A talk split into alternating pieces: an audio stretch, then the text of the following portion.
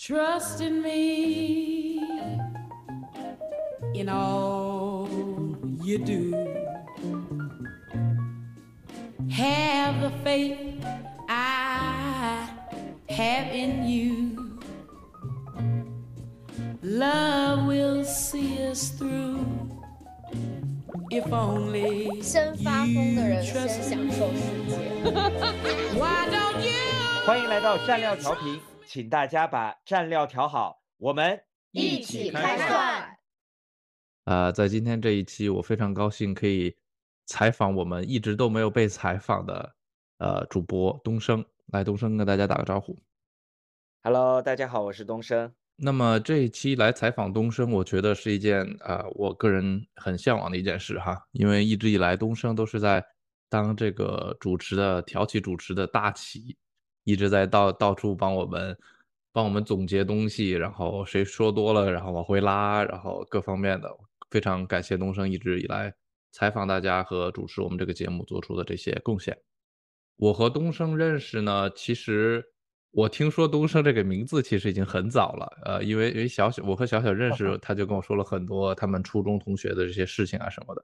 呃，然后东升嗯在里面听上去是一个挺有影响力的一个人，呃，我这么说不是说他他 影响力像一个什么名人或者是呃什么领导，就是他在同学间感觉是一个非常能给对方带去能量和快乐的一个人，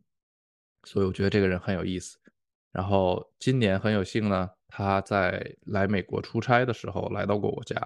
呃，然后当时我感觉这个人真的确实如小小所说，真的非常有能量。后来一起去格鲁吉亚就了解了更多。那么我想问的第一个问题是，最近我一直在看哈，就是东升工作非常忙，然后呢，他天天飞来飞去到处走，所以我想我嗯很好奇，这样的生活你现在适应吗？你是最近才进入了这样的一个工作和生活的状态呢，还是说一直以来都是这样的？你你对这种呃忙碌的飞来飞去的生活是怎么感觉的？其实这个是一个很好的问题，我我觉得，嗯，可能我在这一家公司已经待了大概，呃，前段时间刚庆祝完那个入职七周年，我觉得在这家公司的前五年其实是一个很忙碌的一个状态，就是你的地理位置没有什么变化，然后呢，其实工作负荷压力也比较大，特别是在项目比较紧张的时期，其实你的大部分时间，你整个人都是在一个城市，然后在一栋写字楼。然后甚至那个起早贪黑，早上去的时候可能阳光还没有亮透，晚上出来的时候已经月黑风高了。就是很多做项目期间都是这样的，所以很多时候呢，就是呃身体、精神的压力透支都会比较大一些。但嗯后面就因为在公司内部 transfer 了，换了一个新的角色，呃，然后也是全新的工作内容，然后会发现其实打开了一个局面，就是呃，你你可以不去太多的去 focus 在原来你所谓你在职场当中经历的事情，然后去做一点新的事情，然后在这份工作上呢，就是差旅的场景会更多，反而又打开了一个局面，你会到不同的城市啊、不同的办公地点，然后接触不同的人，去了解他们在干嘛，然后呢，根据他们的一些需求想法，然后也有结合公司的一些需求，去提供一些解决方案，所以这完全不一样。然后我最近在路上的这个状态，虽然也看起来挺忙碌的，但是我觉得是忙碌中带着一些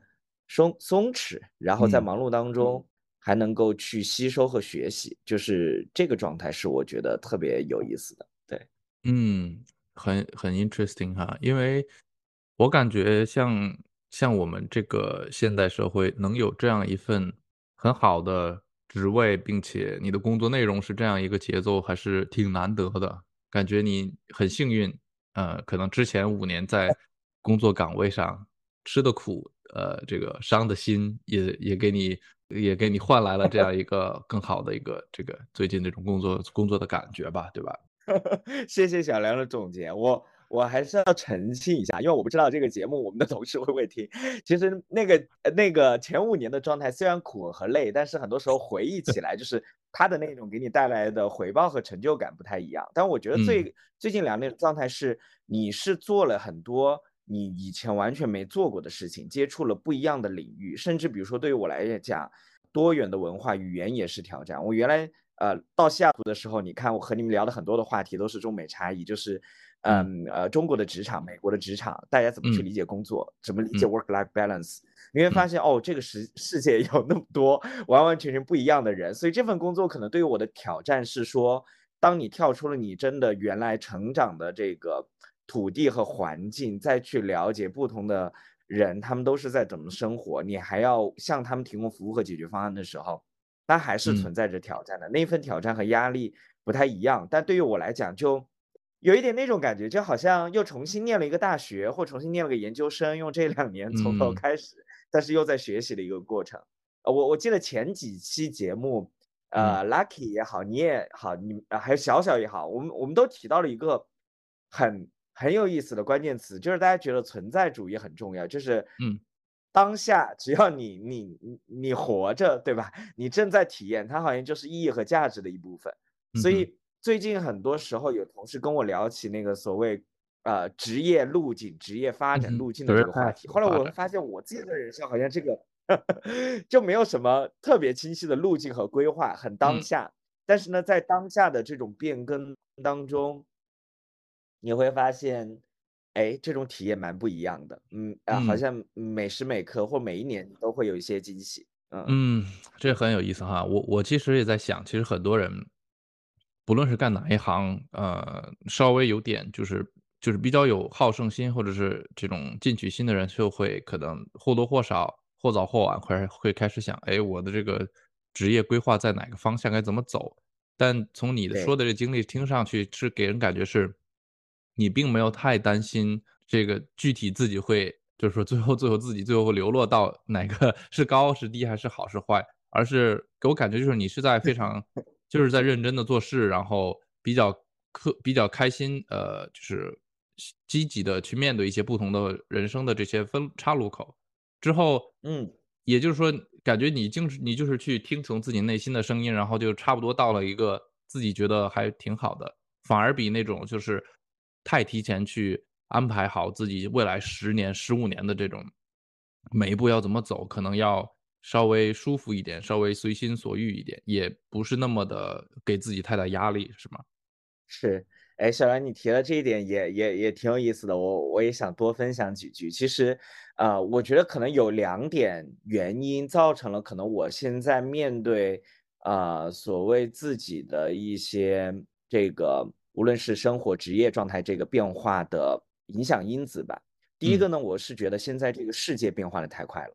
然后行业也变化的太快了，特别现现在你看，我们都从事的是互联网行业，就是嗯技术的变革，然嗯后竞争格局的变革，甚至现在因为整个全球大环境不一样，从原来更开放包容的这个环境，又变得这个多边贸易也也收缩了，国与国之间竞争摩擦也会很多了，也有很多呃黑天鹅事件，你也不知道你的这个行业或这件事情能做做得多久，所以。随时随地都会在经历着变化，这是第一个，就是不确定性永远都在。第二个呢，是在那个我自己职业发展初期的时候，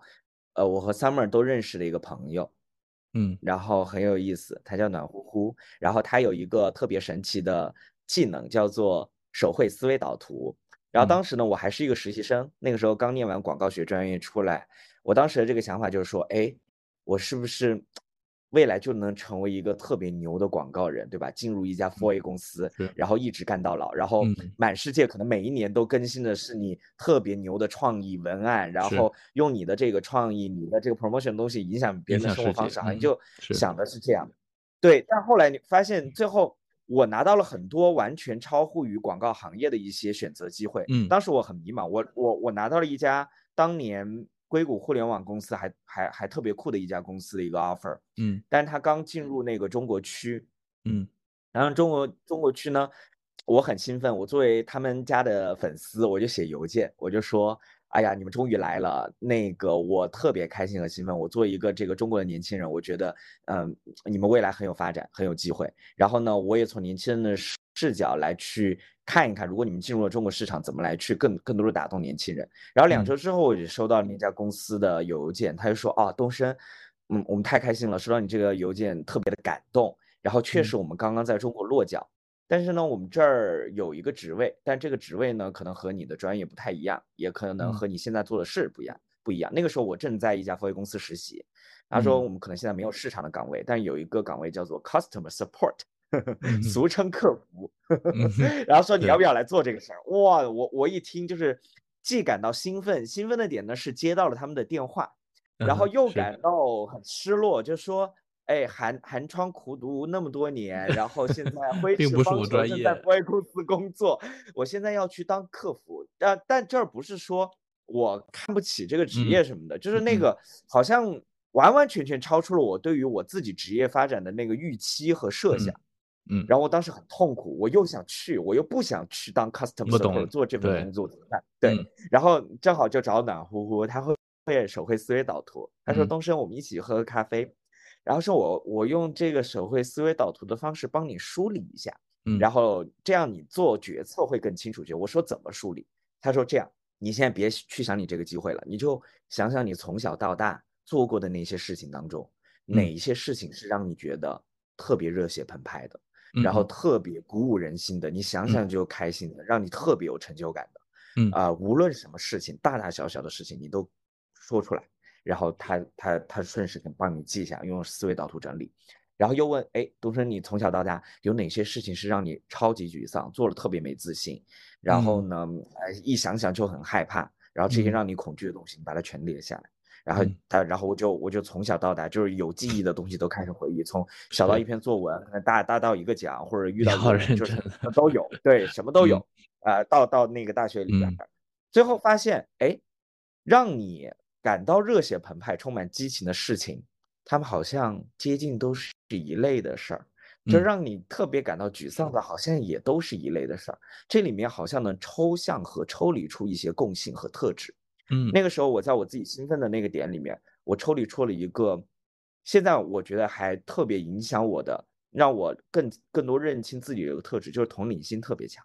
嗯这份同理心呢，就让我在小学当中去写文字、写作文的时候，我特别能够去观察到一些细节，能够知道我的听众或者是嗯读这个文章的人是谁，嗯我怎么能更好的通过文字的形式去打动他们。嗯。然后呢，我从小也是一个特别善解人意的人，就理嗯。解身边的朋友，理解家人，理解老师，知道他们的需要和需求是什么，能嗯。提前地把很多东西安排的很好，包括在嗯。工作上处理很多细节也是这样的。嗯，然后后来我发现，呃，我浑浑噩噩报了一个广告学专业，反而在那个专业当中，因为呃实战和实践更多，我们要做很多营销方案、创意方案、视频，就是很多时候提出了一些创意想法和文案，很有我们叫做 customer insight，就是用嗯。户洞察，你很能从用户视角知道他们想要什么，然后把这个嗯。东西给他们，好像都是这份同理心带来的。我我人生当中成就这件事情的能量，嗯。后来我突然灵灵光一闪，customer support 这不就是让你和人打交道吗？对，然后呢，让你站到用户的角度去看他们今天因为什么事情要去抱怨你这个产品，嗯。然后呢，你可能能有呃好的解决方案提供给他们，让让这个满意度给提升。我发现好像我这个特质能放上这份工作上，把这个工作做得很好。嗯当然，因为因为这样的一个思考，我并没有说立马下定决心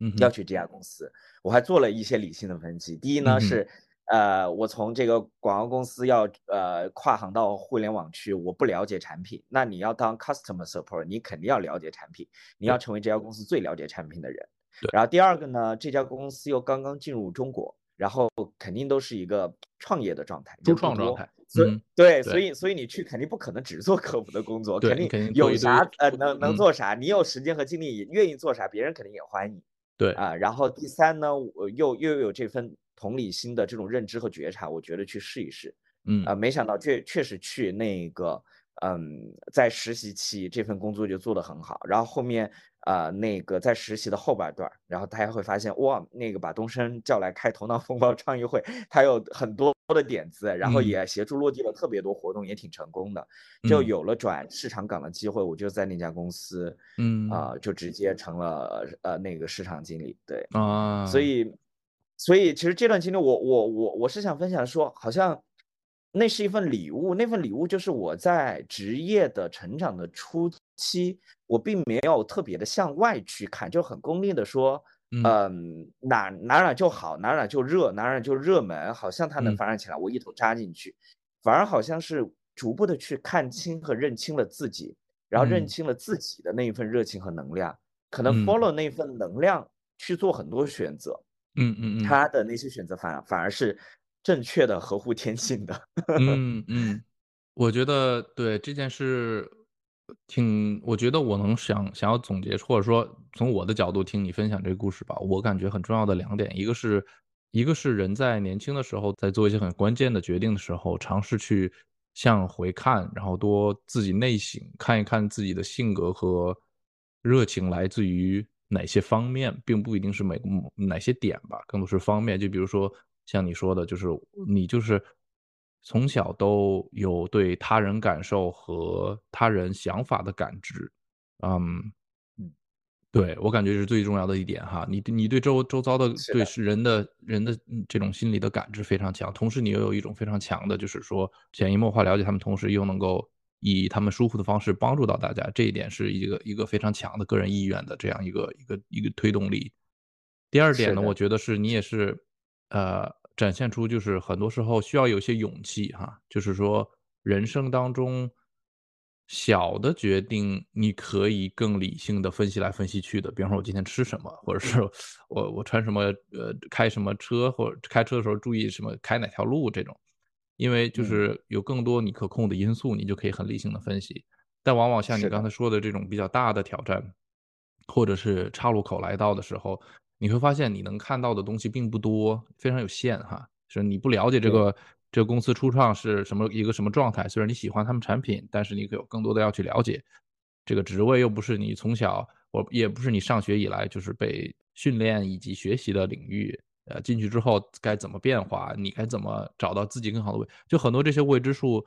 相当于你最后做了做了决定的时候，都是大迈了一步，是相当于带着一些信念去赌了一把。但是我感觉非常珍贵的是，你赌的这个方向是和自己内心当中的一些潜在的优势和热情的出发点是一致的。这样你赌的话，到最后也不会太后悔，因为你是是的，嗯，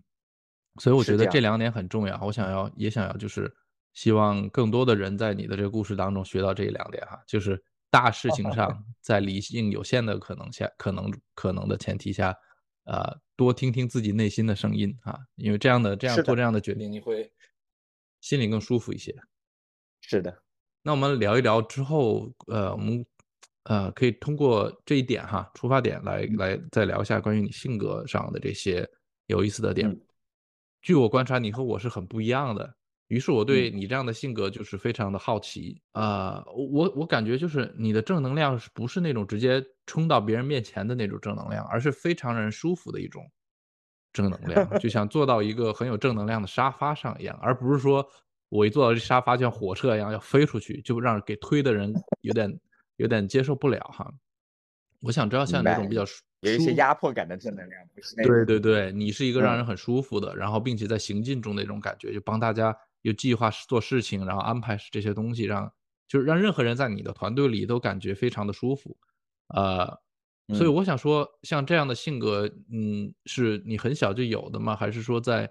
你上了大学，然后开始工作之后，慢慢有一些打磨到的地方？就是有哪一些东西是天生的，哪些东西是你后天慢慢就是长成的？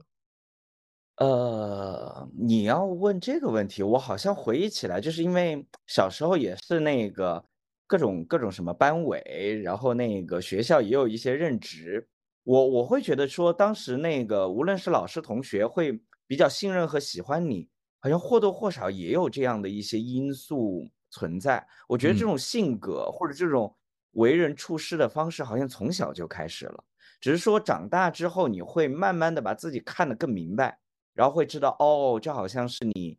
嗯，那个成长起来性格当中的这个一部分。然后嗯你知道了它，你也知道可能怎么更好的去用好它。同时嗯呢，你也会知道有可能这个性格的一些，呃，这个就是弱点在哪儿。就比如说，原来我有些时候呢，就是一味的可能容易牺牲掉自己的一些选嗯择，或者嗯牺牲掉自己的一些意志和想法，然后去更多的让别人更舒适。啊，嗯这当然，呃，一般我这么去做，我会觉得说，哇，那个大家很舒适，最后整体的这个结果好，那个好我也能去接受。嗯，但后来也最近长大也会慢慢明白啊，年岁渐大也会慢慢明白，就是怎样更好的 让自己，让自己先先先过得更好。你你要先更好的爱自己，可能你的那份能量最后传递给别人会更好一些。否则很多时候你你你的这份爱，你的这份温暖，你的这份关怀。那个传递出去了之后，你自己没了，这个还是有一点本末倒置。所以呢，我觉得我可能人生，比如说现在三三三十多岁嘛，可能一呃前一半儿可能更多更多的，好像好像在在为别人付出的更多一些，就是牺牲掉了一些自己的一些心心智和选择。反而最近的十年，我觉得我在做一门功课，就是怎么更好的去表达自己的感受，表达自己的诉求，然后更多的看到自己的需求。然后先去满足他，然后再来去带给别人。嗯嗯，看来每个人的性格不同，真的需要嗯自己去专注的功课是很不一样的哈。我和我和你可能就是完全完全正好相反，就我现在才开始 呃去在一些事情上多去想他人的出发点 和感受吧。我一直以来，你看上次我采访你的那一期，你就说。可能知道，然后体知道他有那个情绪，但反正你你觉得那个你你解决不了，那就算了。对我感 觉，我我也挺羡慕的，你知道吧？是，如果说我们每一个人都能从对方的脑子里和心理状态多去体会就好了，是吧？这样的话，我们就能知道你你的那种感觉是什么，或者是你可以了解一下我在我正常操作运运行下的这种大脑中，我的我的心态是什么样的，这样我们就可以互相对。是的，是的，嗯，是这样的。上次你提到这个点的时候，我还觉得蛮神奇的，就说其实你你你的那个思路很很清奇，就说我能感受到他，但是我可能当下没办法解决他的问题，算了，我就把它给放掉。嗯，当我最近可能在那个接触心理学的时候，我其实会，呃，就是老师也讲，那课本上也讲一个点，就是有些时候对方的情绪在哪儿，你看到他。并且让他知道你看到了他，嗯这份看见就充满了力量。你其实不用做什么，就那么陪着，或者说我我知道你可能现在在生气了，哦，好像这件事情会让你感到生气，我也能感受到你这一份焦虑和紧张。没关系啊，有还有我在呢。但你其实没有提提供任何解决方案，但你的那一份支持，你的那一份 在场，它就是充满力量的。所以有些时候。我我觉得就是就是一个慢慢认知自己的过程和去和别人打交的过程，你你会知道哦，怎么样去处理可能当下的一些境遇和情绪会更好。比如说，可能你你需要去做更多这样的练习，可能我我需要去做的更多的练习是说，我看到了他的焦虑这一份紧张，哎，我我我现在好好希望通过 A B C D E 几种方式，看看能不能去帮他解决。我那个解决方案已经都在脑海里了，但可能那个时候我我已经很累。累了，对我可能需要告诉过分消耗自己。我现在我就跟他打个招呼，我我知道你现在很难受，但可能我现在也需要休息。如果我休息好了之后，我可以来陪陪你，这是我需要去做的功课。嗯，是的，我感觉其实我也是那种，啊，越是跟自己亲近的人、亲人、爱人也好，我越可能会去非常强的去同情他，或者是去产产生这种同理的感觉。但我我最大的问题有两个，一个是。我产生同理的感觉之后，我并没有任何非常夸张的表情和神态去反馈给对方说：“哦，我在感受你。”我可能自己感受了，就就自己在感受，然后对方觉得我可能完全没有感受，然后对方就不知道。这第第二呢，就是当我想不出如何帮助对方的时候，如果对方是我很很在意的人，我反而内心会有更大的。强烈的情绪就是说，为什么我找不到办法？你知道吗？就感觉你双手被束缚一样，我反而会心也也会跟着一起着急，找对很严重的着急，所以就会你发现一个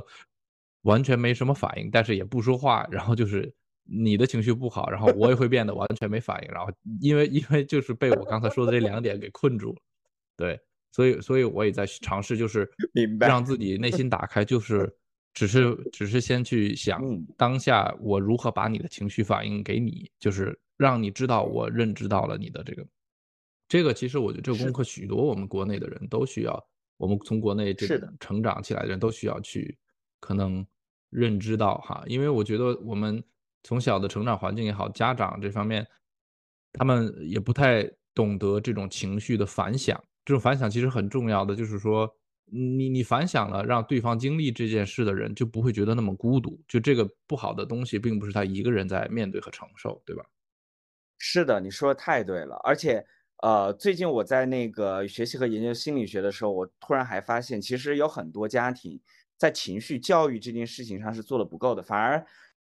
很多西方的国家和教育体系当中，这一部分是非常重要的一个一个角色。就是你你会在比如说有一些正正式的心理咨询当中，你会看到一些来访，他压根儿他无法命名自己的情绪，他讲不出来他什么感觉，他可能只能跟你描述说，我现在感觉我我脑脑袋很空。我的头皮很麻很木，然后我现在可能做不了什么，但他其实不知道这份情绪是焦虑、是紧张、是恐惧，对，是难受。他他没有这些名词，他没有办法去做映射，所以其实更好的情绪去教育，让大家能够去感受。我我觉得这是一个作为人从从小开始需要去训练的非常非常非常基本的能力。当拥有了这一份觉察和能力之后。他再去面对生活的困难和面对人际交往的时候，他会变得更丰富和立体。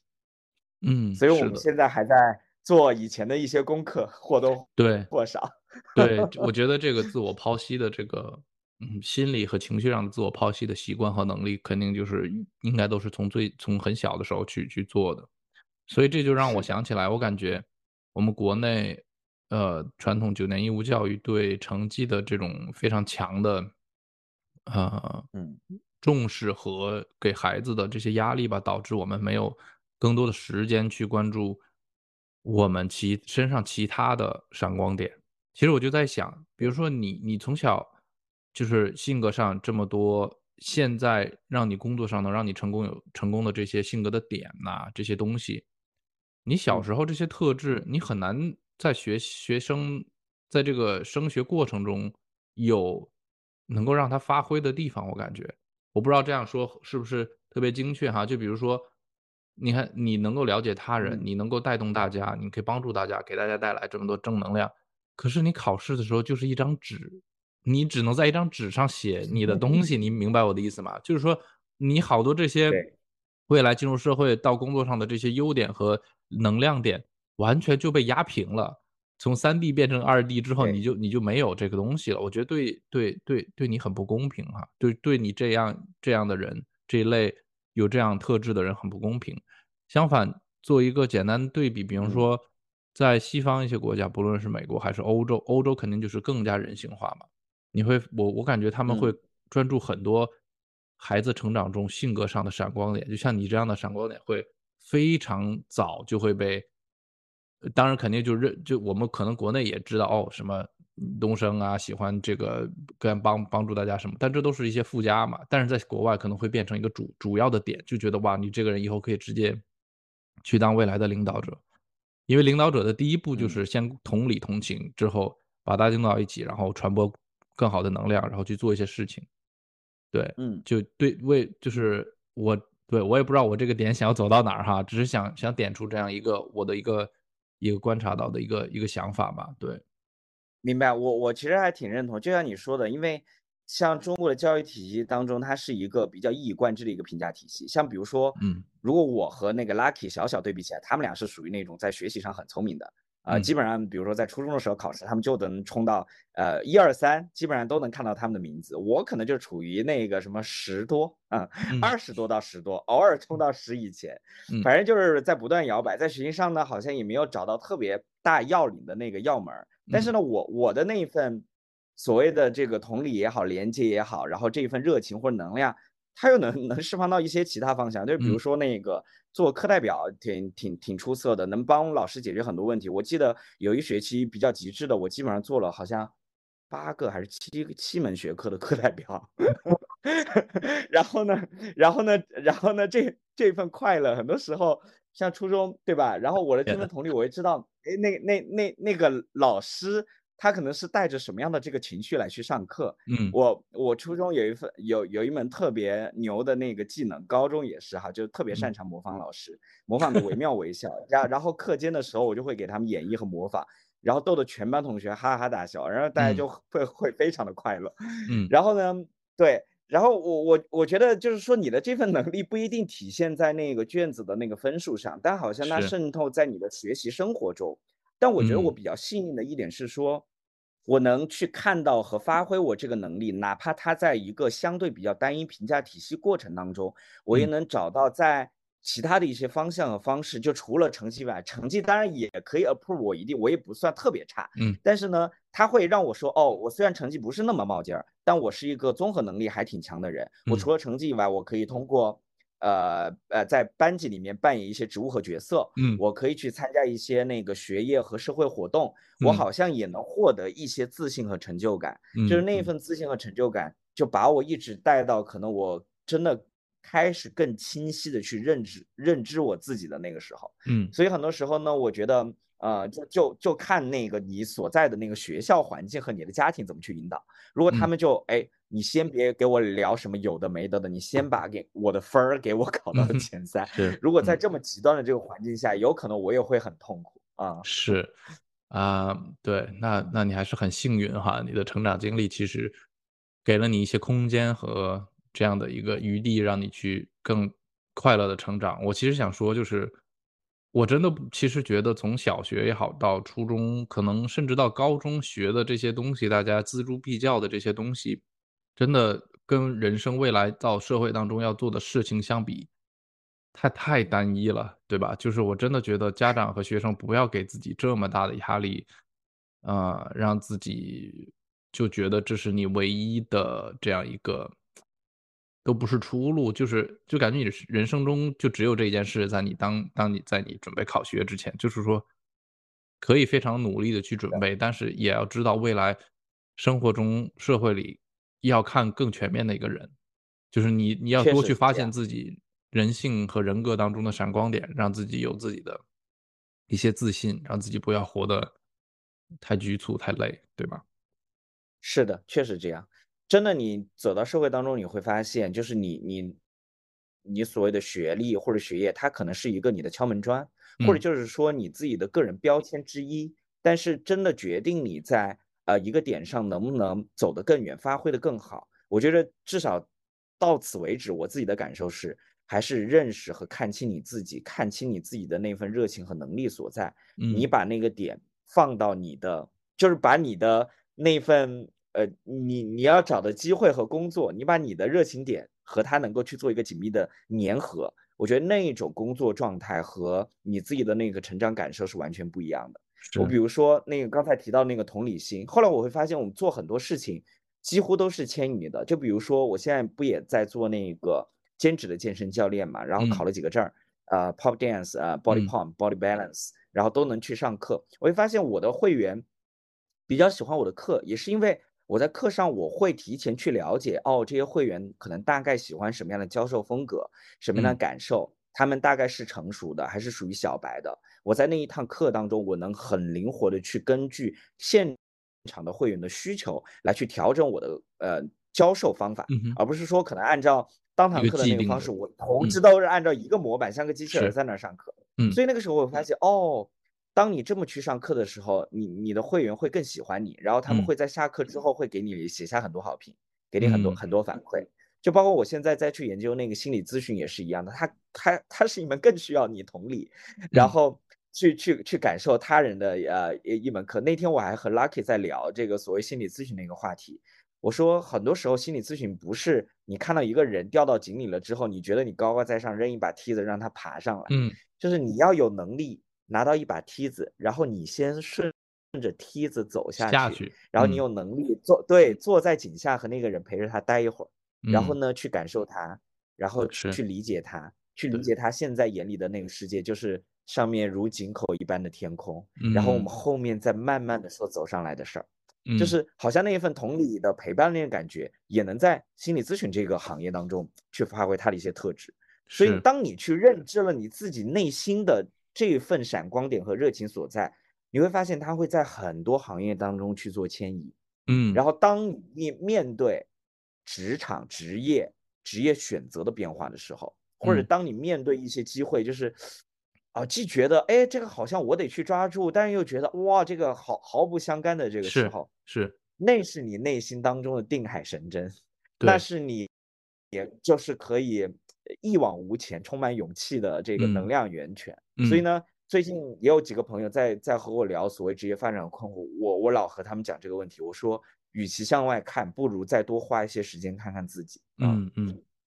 是的，我觉得哇，就是感觉家长这一类这个年龄层的人，如果自己孩子才进入学校，刚刚要开始成长的时候，可能需要让他们知道的一件事是，性格和人格的力量是非常大的，对吧？就是嗯你要知道自己性格和人格上的闪光点是什么，然后让自己有一个在学习和生活中自己选择的一些根基，让自己当别人说哦，就随随你的心去嘛，follow your heart 的时候，当你不知道你自己 heart 是什么，在哪儿的时候，你怎么 follow，对吧？一定要让孩子从小去去认识到这一点，让自己让每一个人成长有一个自己的定海神针，从小去寻找这个东西，对吧？嗯，是的，这个很重要，尤其是我感觉，哎，很多像我这样的理工男，啊、从小成长很少去觉醒。当你不觉醒的时候，嗯其实就有点危险嘛，对吧？很多时候你是活，在自己的情绪里。你自己的觉醒。你看我们前段时间聊那个相相信自己的那个话题，我就觉得嗯你是一个在不断给自己做实验、不断认清自己的一个过程。我也觉得这是呃需要非常大的这个勇气和毅力才能走到现在。所以你嗯也不要那么着急的去否定自己的过去，我觉得你做的挺棒的。是每个人有自己的这个肯定走的路径和过程，但是就是当我还没有真的觉得自己在觉醒的时候，那个时候我真的只是依赖于内心深处一些非常我都没法嗯名状的一些呃倾这这个倾向或者是冲动也好，我我也我也可能就是运气好，所以在一些选择上我最后还是赌了一把。但我想就是说，很多时候如果你孩子从小没有这样的一个一个倾向怎么办呢？对吧？他可能赌一把就赌错了，然后 就就很难过到后来。嗯，是，我想我想聊聊一下这这个就是，呃，你给人的这种正能量的感觉，给人这种 positive 的这个 vibe，非常感染力哈。我特别好奇，当你经历非常低的低谷的情绪，呃，情绪低谷或者是非常负能量的人也好，或事情也好，你是如何，你是你是怎样的？你你都是说你刚开始是如何什么反应，到最后如何应对的？我很好奇这一点。哦，要分情况，就是当你自己能量比较足，然后或者呃能量比较足的时候，那这件事情的时候可能就是正面应对。就比如说，当你看到了一个特别不好的人，嗯我我有些时候我我我我我其实就就我们公司也经常提，叫做有一个词叫做善意假设。OK，就是有就一个人的所谓的不好，所谓的坏，或者所嗯谓他当下可能看起来做了一个可能伤害他人的这个决策，我嗯一定会觉得他背后是有原因的。那嗯那个背后的原因是什么？有嗯可能是有一个点把他推向了一个窘迫的点，他不得不去做当下的说出一句伤人的话，或者做出一个行动。嗯，那你要去看看你能不能去理解那一个点。当你去嗯。理解那一个点，并且发现、看到和识别的时候，嗯。你和他的对话会真实的开始发生，他会发现、哦嗯，原来这个世界有一个能理解你的人，因为嗯。甚至那个时候他去做那件事情的时候，有可能他自己内心也是很紧张、焦虑和难受的。我我因为因为我我我可能在我的人生观和价值观里面，我觉得就人心是本善的，就是嗯。他可能再去讲那种话，他他也压力很大，他也不想变成那个样子，嗯。但是他因为破受了那个压力，当你能够去觉察和看到那份压力的时候，当他被全全然理解的时候，你们俩之间的隔阂和矛盾，他就一下子会化解掉。我我用这个方嗯法其实解决了很多沟通的问题、团队协作的问嗯题，然后还有一些项目推进的问题，这是在我能量很足的时候。嗯嗯对，当然就有一些你彻底解决不了不了的，是呃和你无关的，那你就屏蔽掉它，就 就远离它，这也是一种嗯方式，对吧？嗯我用这个解决。还有还有一种方式呢，就是我原来有一段时间状态也特别差，就是、就是那个那个那个差的，就是我我我我自己也没有能量去应对所谓的一些负面情绪，嗯或者是一些糟糕的状态，或者是感受。嗯然后那个时候呢，那个对我也也和圆儿聊过，然后那个时候呢，他也帮我去看那个星盘。嗯，我不知道那那那那那个话怎么说，我在哪个宫，然后有自己的议题来着，九宫是吗？圆儿，你可以补充一下，你现在能开话筒吗？开不了算了啊，嗯，没事儿。嗯啊，哦冥王冥王冥王行进哇塞很嗯专业。就是说嗯，他说我我在我在这个宫一定要注意一下。他说你的健康，然后你的呃什什么什么情嗯绪，还是反正一堆就是特别不嗯好。他他他觉得我我我可能人生要遇到一个大劫，然后呢，啊我当时就。我当时能量也也比较差嘛，我好像我好像靠原来的那一份所谓，就像你说的软软沙发正能量好像都没有了，连哦连连个毯子都没有了，呃直直接坐到冰冷地板上了。那我怎么自救呢？嗯后来我就会发现，哎，你通过一些外部的方式，当时我就那个通过冥想、禅嗯修、瑜伽，原来我是一个特别不爱运动的人。当我发现，当这些练习方式突然走进你的生活和生命的时候，嗯。你会找到一种状态。那那个嗯。状态，我觉得到现在也能成为我在很多焦虑状态之下的一个法宝，就是嗯找。到当下的感觉，就嗯是 present 你对 present 的感觉。present 这个嗯。词在英文里面，我觉得也也很棒。公是共熊猫既是里面不提当下又是礼物，嗯。对，即使当下又是礼物，它就是当下就是给你一份最好的礼物，因为你会发现，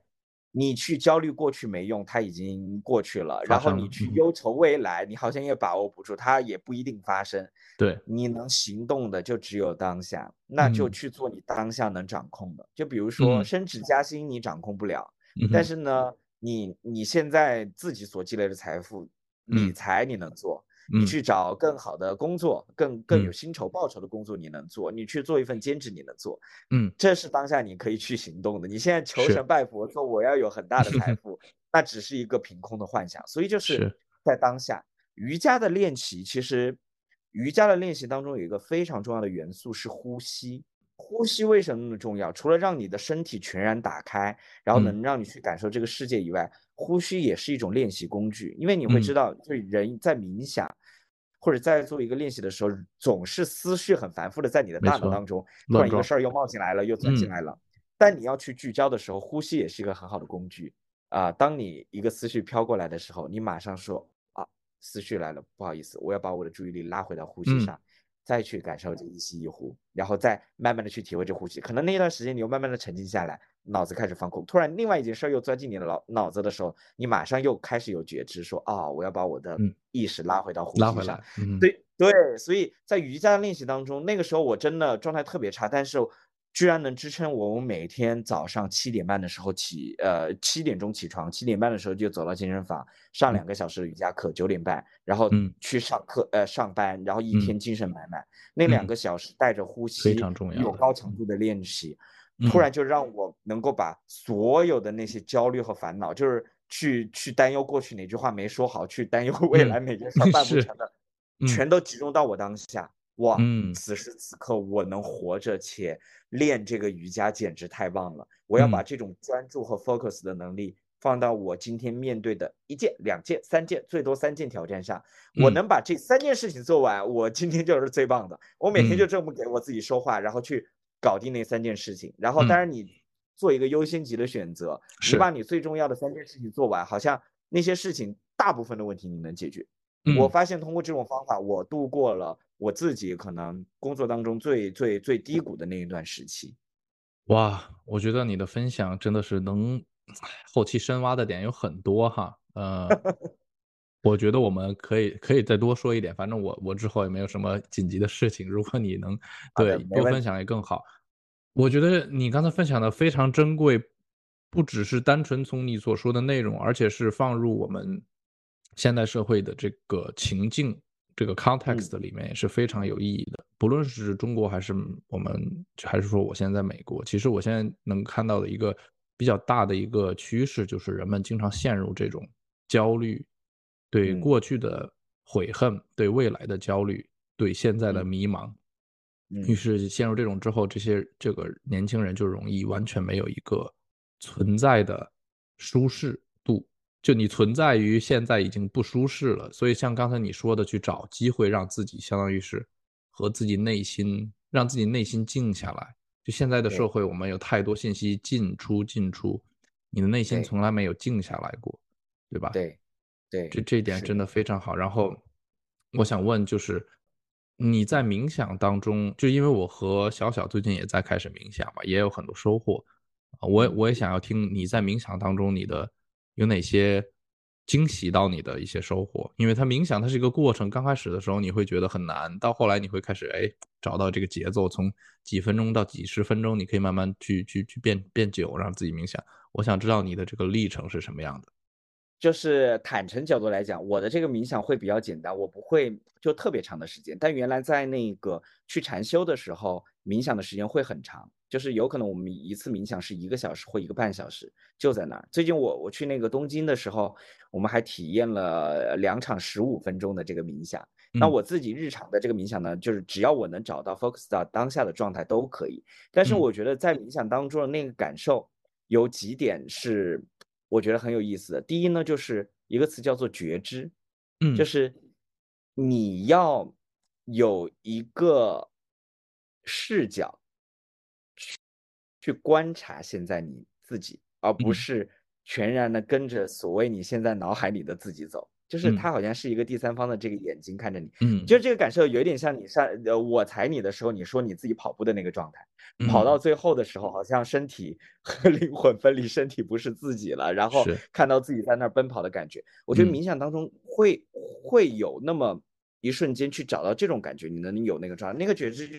就是第一，首先帮助你去意识到我现在已经开始分心了，我在想别的事情了。先察觉。那句话就是哦，东升，嗯，好像现在在分心了，那我们把嗯思绪回归到呼吸上。嗯就当你有了这一份觉知和能力的时候，你时不时的会让当局者迷的你从当下跳出来，重嗯新回归到一个 focus 在当下的状态。我觉得这是一个非常重要的方法和方式。第二个呢，就是那个那嗯有有一个体验是我在那个禅修当中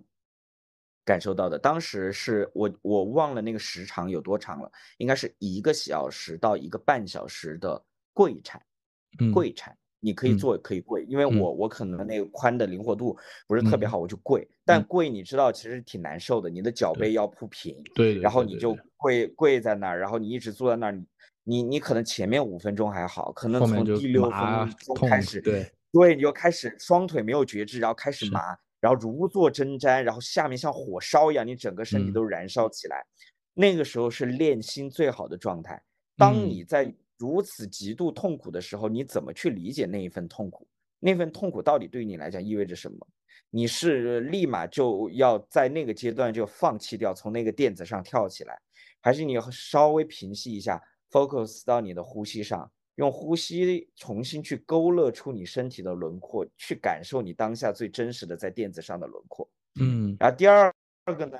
如果你觉得你身体特别紧，你现在什么都不能做，你只有呼吸能帮你的时候，你能不能去带着你的呼吸，引导你的呼吸到你身体最痛苦的位置、最嗯焦虑的角角落？你尝试用呼吸把你的身体去撑开一点。当然，嗯从那个物理学和生物学的这个角度，你的呼吸只能在你的 肺里？但是你是在想象这个过程哈。对，我在想象，你通过呼吸去打开你身体的时候，似乎你的腿，你你自己最酸胀那个位置，它也能被撑开。每个细胞开始拼命的去吸收氧气的时候，它好像能舒服一点。那你找嗯到呼吸又能让你身体舒服的那种感受，这是第二种，就是你开始能够去觉察呼吸和引导呼吸，感受你自己的轮廓和身体了。嗯第三个的时候，就是你会思考一个问题：当下的痛苦到底对你来讲意味着什么？嗯对然后呢，意味着很多，你会有很多词儿嗯词儿出来，意味着痛就是痛苦。然后嗯我可能真的做不了，我坐在这儿，嗯我可能双腿那个呃那个失失血，那个会不会直接残掉？然呃后我今天就跪在这儿，我今天会不会废了？然后以嗯及我我我还会想很多，我今天如果坚持不下去，然后同修们怎么看我？我是不是要呃要要做一个坚持下去的人？或者是我今天是不是今天就特别硬核，能把这儿跪完？还是怎么？就是有一百种对于这个痛苦的各种念念想和想法。这嗯个时候，那你要选择哪一个呢？嗯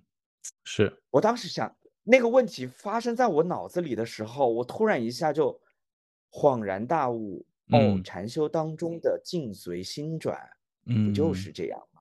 就是的当你遇到一个痛苦和困难的时候，你会发现，哦，好像我是这个世界上最难受和最痛苦的人。但这个嗯痛对你意味着什么？它可能嗯意味着让你感受你的身体，它可能意味着当你现在身体已经非常堵塞的时候，它通过这种极端做的这种方式，让它全都凸显出来，让你意识到它。它可能嗯。也是在训练你意志力的一个过程，它有嗯。可能是也帮助你去看清自己的过程。你 pick 其中一个你能接受的正向的一条，呃一条，嗯。然后再跪下去，那你接下来的时间就过得很快了。然后在这一刻，我明白了这个道理之后，然后再加上“境随心转”这四个字，我再带入到我的日常生活当中去，我会发现，哎，可能别人看起来的困难、痛苦、挑战、恶，对吧？或者是看起来就是所谓的呃，就是人人生的变局，那你也可以换一个思路看它。嗯，是的，你你你可能有一百种看它的方式，你挑一条，挑一条嗯看它。是，当你挑一条对于你来讲能接受、更正向，然后又能赋予你能量的方式，你往下走的时候，你会发现柳暗花明又一村，然后你的人嗯生开启了新的局面。但如果你就认同某一个认死理的坏情绪，在 follow 他一蹶不振的时候，你的人生又是另外一番局面。对，是的，这就是在冥想当中你的收获哈，嗯，我觉得收获很很很很对大家听到的人应该很有营养哈，很有滋养的作用。我听完之后的感受有差不多，嗯它能让我想起的点吧，就是有两个，一个是，呃，我们经常说 mind over matter，就是你的大脑强于你的你的身体，就是说所谓的意志力啊这些东西。但是这个东西带入到这个冥想过程中，它会有一个更提炼的体现。就像刚才你说的，就是我们人的对身体的感知，从某种程度上来讲，你大脑对这些感知的诠释是非常，其实是非常灵活的。你是可以去给它不同的诠释方式的，你是可以去给它不同的 meaning 的。在这种条件下，你就会发，你就你做这件事越娴熟，你做的是这种这种，你经历这种痛苦时候，你能做到的这种选择越多，你越来越会发现自己人生体验的路径的方式会更多，于是你活得更更更自如一点。第二点就是，我刚才听你说这个面对焦虑这些东西啊，然后，然后说我们要活在当下有多么重要哈。就是之前我在听我在听一本书的时候，其中有一个有一句话，我觉得说的非常好，是，呃，焦虑就是翻译成中文，大体意思就是焦虑是你站在自由之上体会到的眩晕感。意思是什么呢？就是人之所以焦虑嘛，就是说 anxiety is the dizziness you get from freedom，就是 standing，就是就是他想说，当人有不同的选择的时候，就也就是说所谓的自由的时候，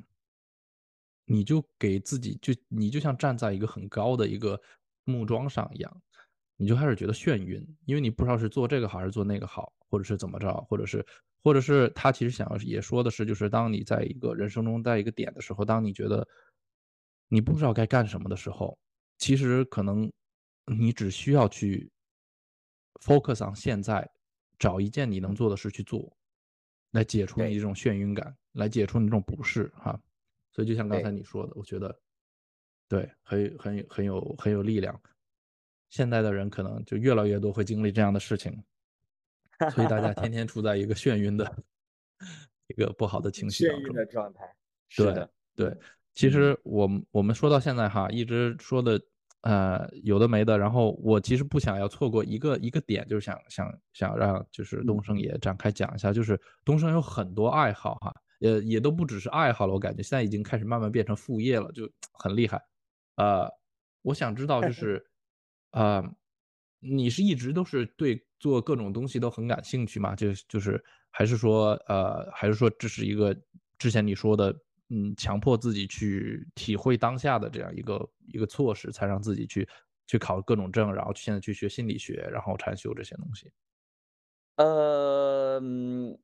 我我确实是对各种东西感兴趣，但是呢，我觉得这个可能和那个 ENFP 有关，因为 ENFP 可能有一些事儿就是容易三分钟热度，你知道吧？就体验派，就是嗯我我会觉得就是人一辈子只做一件事儿挺无聊的，所以很多时候很佩佩佩佩服日本的嗯那种职人，对吧？捏一个饭团 捏一辈子，我觉得我永远做不了那种东西。是啊，甚至比如说包括那个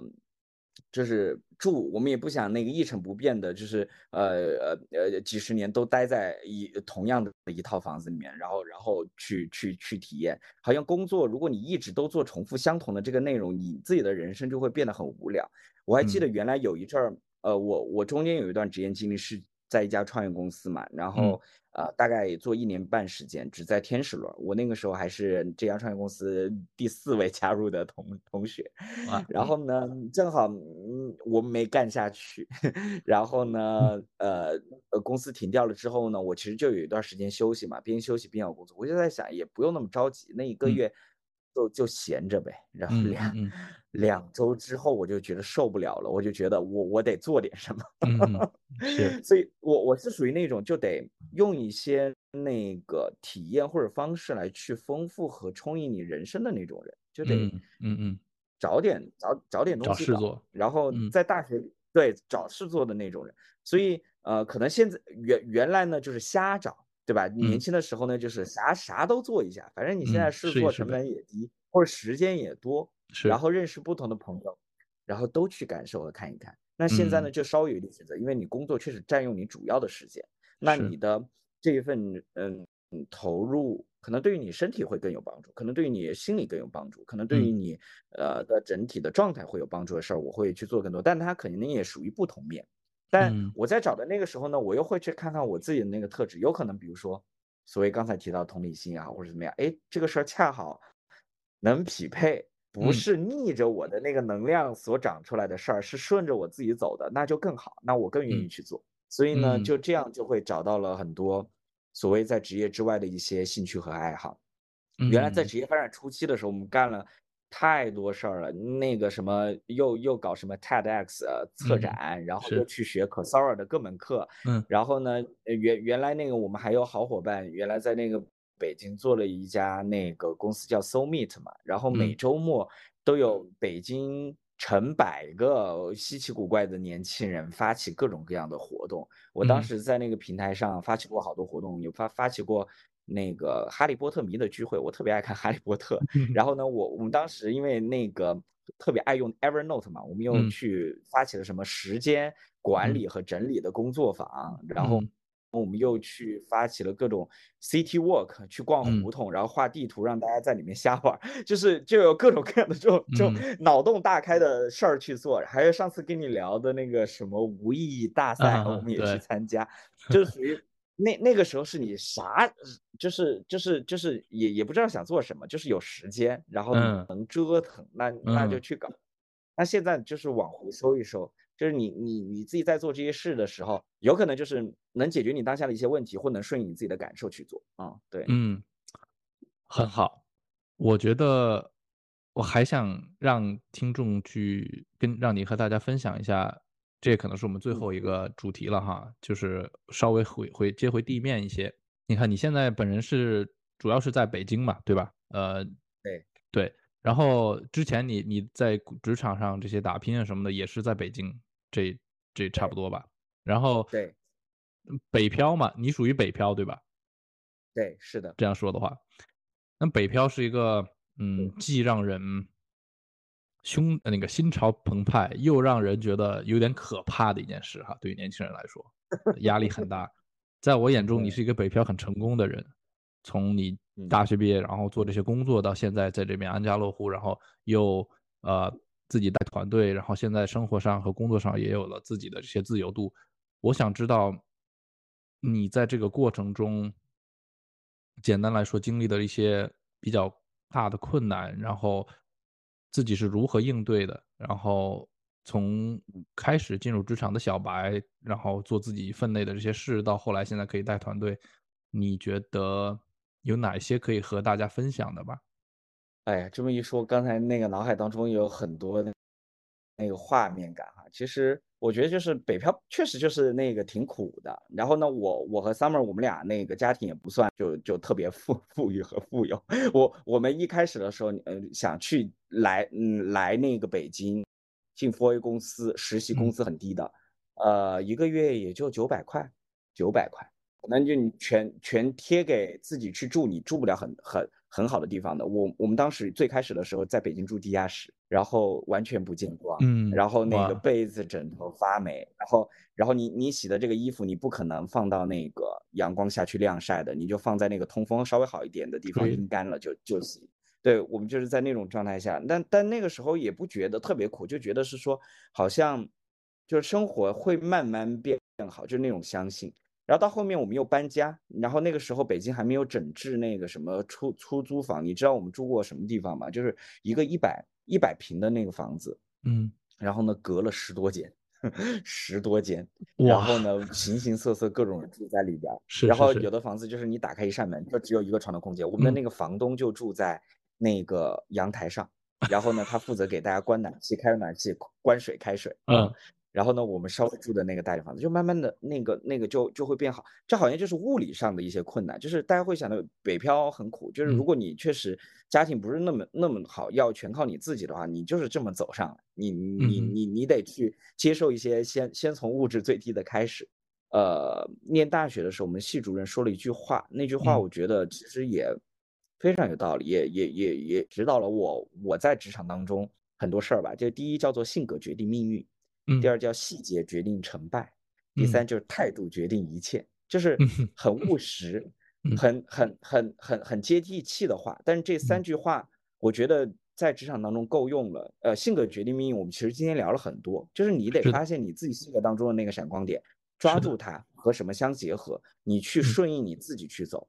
然后细节决定成败。呃，之前上那个上一期你在聊相信自己的时候，我提了提提过一个细节，他给我们布置一个作业，那个作业就是在全校里面去找各种安全出入口，消防栓有多少，台阶有多少，就让你去数。他他要练的什么东西，就是细节。所以广告你要嗯去出一份文案，你的一个标点符号，你的字的运用，然后你嗯如何去排版，你在每一个版面你怎么去和你的用户沟通，其实是非常非常琐碎和细的事嗯情。是包括你要去做一个可能服务上万人的线下活动，我们也搞过。那你要去协调，对吧？艺人、嘉宾，然后你嗯的、你请来的客户，然后你的嗯用户，然后你平台上的这些人，你要去协调这些东西的时候，所有东西全都在细节。怎么站在他们的视角，按照他们的体验，把所有东西给安排好，你才能创造出一场完完全全、完全不一样的体验。你无论从视觉，然后从线下体验都是这样。所以，当你在工作当中，你是别比别人还要考虑细节，还要嗯再往前一步的人，你永远会被别人记住。他们嗯会在这些细节点上，你会为他们创造叫做 aha moment 和惊喜。是啊，我我还嗯记得我们原来做一个活动的时候，那个呃，当时有可能来来呃几百个几百个不一样的我们请来的人，但嗯是呢，我们通过手写的这个方式，在每一个他们的房间里面都放上了针对于他定制的卡片。虽然我们花了很长时间在做这个事儿，嗯但是他当他打开那张卡的时候，那个活动才正式的开始。嗯然后他看到了那那些真的发自内心想要跟他们表达这个话的时候，他会知道你这个活动的这个真实和给他带来的意义。所以那个卡片最后他们在社交媒体上晒出来很多，为我嗯们额外争取了很多的这个传播啊。我只是嗯举一个例子，所以细节很重要。嗯，第三个呢就叫做态度决定一切。嗯刚才我们其实也聊了很多态度的事是情，积极的、消极的，完嗯全是两种不同的局面。很多时候，比如说当一个东西交付给你的时候，有的人就埋怨，哎，这事儿我不会做啊，这事儿我又做做的太多了呀，嗯然后这事儿，呃，可能不该我做啊，scope 界嗯哼限很明晰，是嗯啊，就是这些都是职场当中很很常见的东西。但对于我来讲，就是如果你信任我、认可我，这个东西交给我，那我在我的能力范围内，我考虑一下这事儿可以怎么搞。我举嗯一个例子，就是不不讲现在的工作，讲我那嗯个实实习的时候有个嗯工作，当时我的那个主管。啊、当时在做一个品牌的这个研究的一个调研，他就嗯有一天拉着我说：“哎，东升，啊、你如果有时间的话，就帮我去搜集一下他们的那个广告创意案例啊，给几个。然后呢，我可能呃下下周要给客户提案，我准备那个方案的时候要用。好嗯，那个时候呢，我就在想，这个活儿我原来没有系统的干过，是要只主管让我做。好，那我嗯就做。那怎嗯么做，我后面可以想办法，这是你的态度。好，第二，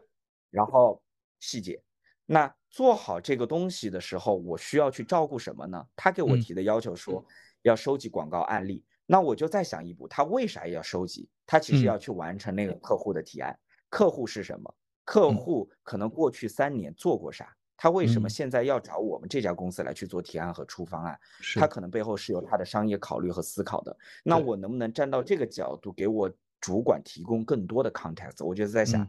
那我先收集一下他要的案例，以及这个案例前三年还有哪些案例。嗯，第二，我要去收集一下这个行业还有哪些主流竞品 top 嗯 three 的，我也嗯把他们的案例按年份类别整理出来，也把用户和消费者对于这些案例的反馈也都整理出来。我相信这个东西让他们会看起来既体系又有对比感，有时嗯间有空间，是，看起来会更完整，对吧？嗯然后呢，看最后叫做性格决定命运，因为我就是一个比较有同理心的人，我知道可能客户和我的主管要什么，然后我又在这个细节上又创造了超出他预期的期待。哇，那那次一周之后，我拿着那个方案给他看的时候，他都惊呆了。他说：“一个实嗯。习生，你你居然能做出这这个样子，而且这个东西他立马拿着就能用，而且嗯。加速了他工作的效率。”嗯，这样的一个 case，你只要在职场当中发生一次、两次、三次，你的 credit 就有了。他们会觉嗯得说，对这人可靠这人会做事聪明，嗯很聪明，很有潜力。你交给他事儿，他能多想给你搞定的，你嗯可以放心的交付给他做工作，是或者说有一些新的事儿，你也愿意冒着一点点的风险尝试给到他。对，当你在这个职场当中让别人有这样的预期和认知的时候，那很多机会就随之而来。你的性格上的闪光点，你带着勇气把它在生活中打出来，然后能够在做这些的同时，站到更多他人的角度去思考问题，结合自己性格的这个优势，真的是帮助了，相当于是真的是你把这这一手好牌打得很好哈，非常好，非常好。因为谢谢小梁对 我我感觉，我感觉你你刚才这段分享，呃，分享了很多自己心理上的一些呃策略，就我感觉更是有点策略的感觉哈，不是想说多功利，而是说把你的心路历程说了一下，让我感觉相当于把你的一些心法教给了很多人，呃，分享给了大家，呃，但是你你并没有非常强调自己在北漂的时候经历的呃过程当中有生活上的一些苦，你只是简单说了一下。作为北漂的人，如果你真的就是正常北漂的话，肯定刚开始的生活条件是不好，但是你很快就转移到了分享更多你在心在在在在心智上在心态上是如何让自己在成在工作上得到成功的。我觉得也能说明你这个人是一个有了一个好的目标之后会不介意中间的困难的人，也是一个就是说会勇往勇往直前的这样一个人吧。我觉得这一点很多很多很多人可能也也也应该学习一下，对吧？就很多时候。你从 A 点 A 到点 B，这到你的这个这个某个方向的时候，你走的时候中中途必然会经过生活给你扔来的各个大各个各式各样大大小小的问题。刚开始住的不好，赚的不多，然后你可能要又要和什么房东出什么矛盾呐、各种各样的问题都可能会出现哈。这个时候很重要的就是不要不要忘记自己走的方向，然后要坚持下去哈，这一点很重要。嗯是的，是这样的。哇，说的非常好。呃，我觉得我们其实可以说很多，但是我我我我我觉得还可以以后在别的节目里面再多去深挖哈。然后我希望在这一期当中，大家听到了东升这样一个非常鼓舞人心的一次分享，从他小时候知觉自己的性格当中的呃闪光点，然后并且一直坚持用这个性格的闪光点给自己带来自己的认可和自信。说到了后来他呃经历心情和情绪低谷的时候是如何走出来，然后我们看到东升是如何能够通过自我觉知来达到更高的人生的这个高度，然后最后的分享他工作当中的一些起伏，让大家也觉得一个人的勇敢，一个人的发现自己性格当中的闪光点，发现自己的长处，呃，和带着一个活在当下的这样一个心态是多么重要哈。所以非常嗯感谢东升的分享。那我不知道东升最后还有什么话要说，给也谢谢给我们盖一个高帽。没有什么高帽，我觉得小梁也是一个特别棒的主持人。OK，谢谢。我也 我也没有想到我们今天会聊一些很多和这这些有关的话题，但是就是很自然的，我们就能碰撞出。所以我觉得这是我们那个蘸料调频的一个特色哈，就是原来我们还有那个提纲挈领的提纲，就是就是全都给列好。嗯然后我踩那个小梁的时候就说，哎，算了，我们 freestyle。是然后他昨天给我发消息说，好，我们 freestyle。是我说没关系，freestyle 完了之后，我们来看看有哪些奇妙的东西发生。嗯其实我们要相信，因为我们六个人就是很有意思的人，平时对于生活的这种感知力会很强，所以我们聊任何的话题都嗯能或多或少能够给大家带来更多的一些视角和启发吧。这也是我们。这个电台的初衷，所以呢，我我希望我们我们未来的推出的，当然我们现在已经录了好几期了，我们未来推出的这些内容，大家都能够越来越喜欢，越来越爱，能够推荐给更多的朋友。是的，嗯，好，那谢谢，感谢东升今天的分享，那我们今天就录到这里了，OK，谢谢，好嘞，好的，拜拜。拜。拜。